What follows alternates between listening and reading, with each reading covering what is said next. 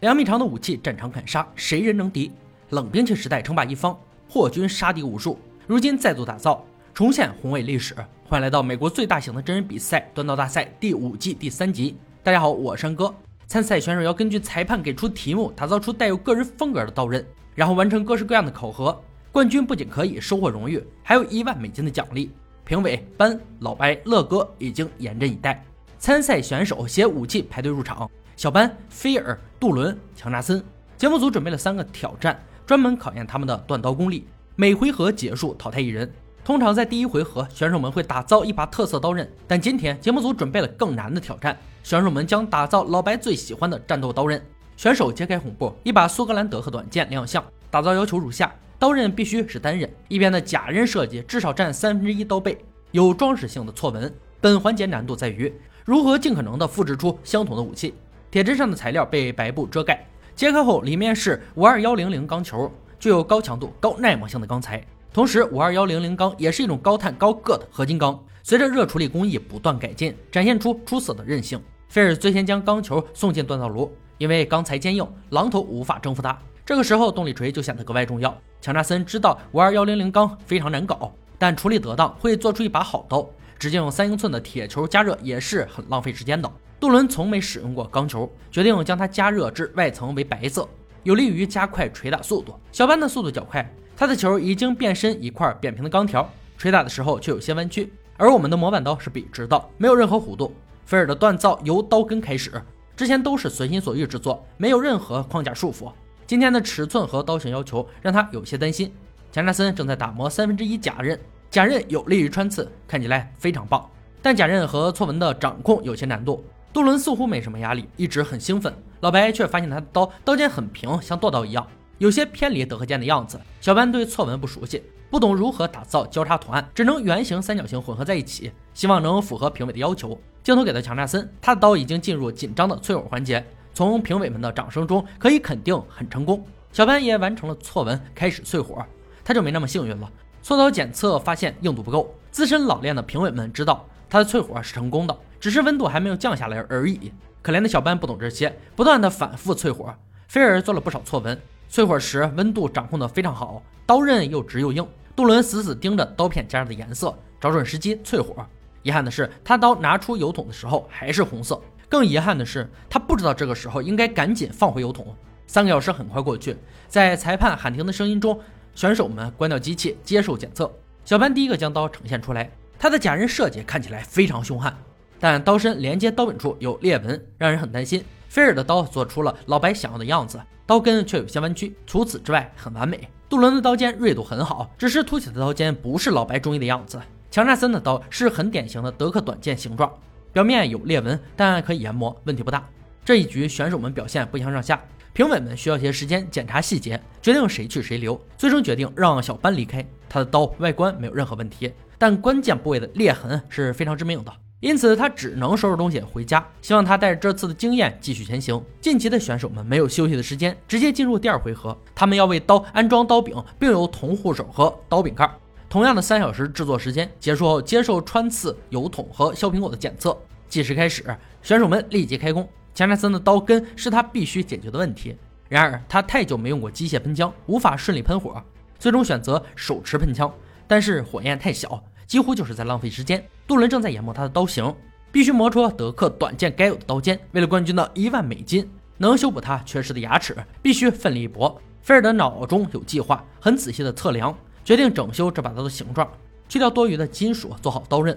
他有计划，有谋略，有行动的做事风格，深受评委们喜爱。一小时过去，强纳森要装上护手，而铜护手更需要时间不断搓磨，直到吻合。德克剑的手柄有很多不同的设计，有的握柄较小，所以刀刃在盾牌后面，敌人靠近时可以刺穿对方大腿与腹部。杜伦挑了握把的材料，但分成两半，没有人教他正确的制作方法，只能根据自己的情况随心所欲。只要目的达到，倒也不必太过在意细节。菲尔找到黑檀木，因为它和铜的温度很吻合。首先将黑檀木烧穿，套在刀柄上。这个方法风险很高，很多刀匠都失败过。然而，菲尔有五十年的制刀经验，这个问题完全不是问题。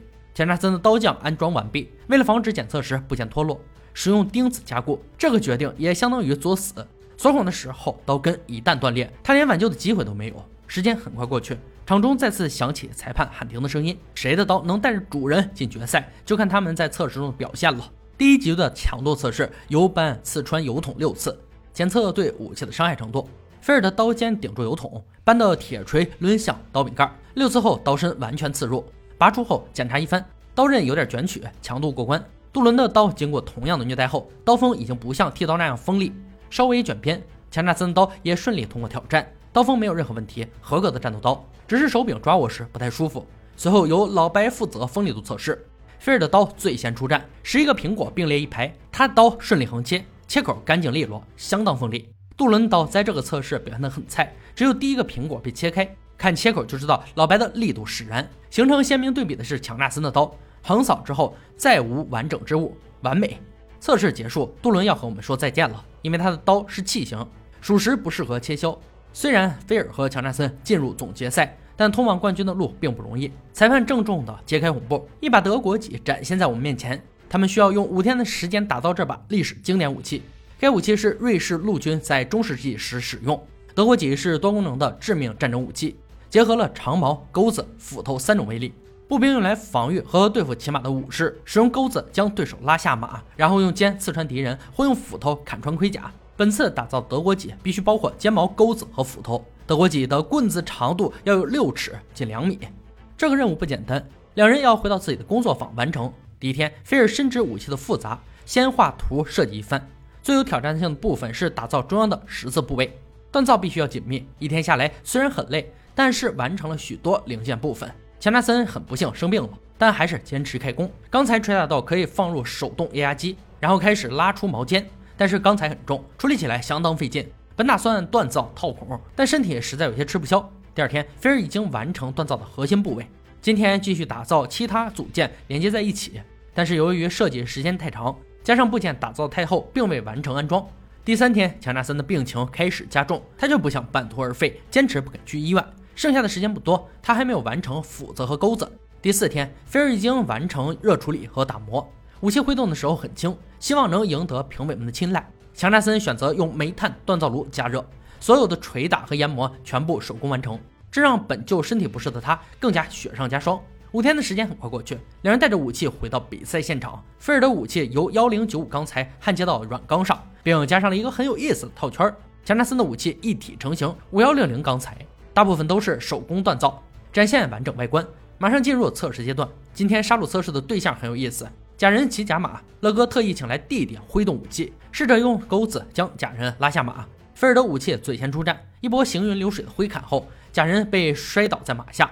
武器的尖矛很锐利，尖端更是杀伤力十足。从伤口判断，中招之人必死无疑。强纳森的武器也顺利过关，矛尖刺入的很深，伤口同样致命。随后的强度测试由班挥砍波浪钢板，他除了关心武器的损伤程度，别无其他。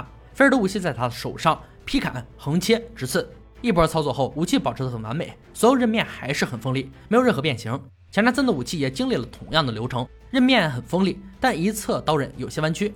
最后的锋利度测试肯定是由老白负责，切开挂在场上的大鱼是武器的使命。菲尔的武器没有辜负主人的期待，转眼间大鱼被分尸，伤口干净。强纳森的武器威力同样不容小觑，一体打造设计的很好，但套孔很厚，导致武器有些重，使用时尖端有一点失去准头。测试过后，冠军也随之产生。菲尔凭借着扎实的锻造赢得本次冠军和一万美金。强纳森带着病打造的武器也非常不错，但测试时表现略差一些。虽不是最后的赢家，但他的技艺没有任何问题。以上就是锻造大赛第五季第三节的内容。本集决赛武器德国戟。在冷兵器中，戟的攻击力可以排进前三，因为它将矛或剑的刺杀、戈的钩杀、斧的砍杀汇聚一身，属于两种或两种以上组合兵器，优势互补，比杀伤力单一的兵器强大许多。在世界各类戟中，有一些杀伤力超强大的，可谓霸王戟——尖头砍刀戟。这种戟就是德国戟，使用于1580年到1620年，戟头长57厘米，全长约两米，重约2.5公斤。在纯冷兵器时代，这种戟是战场的主力。在战场上，这种戟非常霸道，能刺破劈裂板甲兵，因此可以看出霸王戟的称号名不虚传。好了，今天解说到这里，我们下期再见。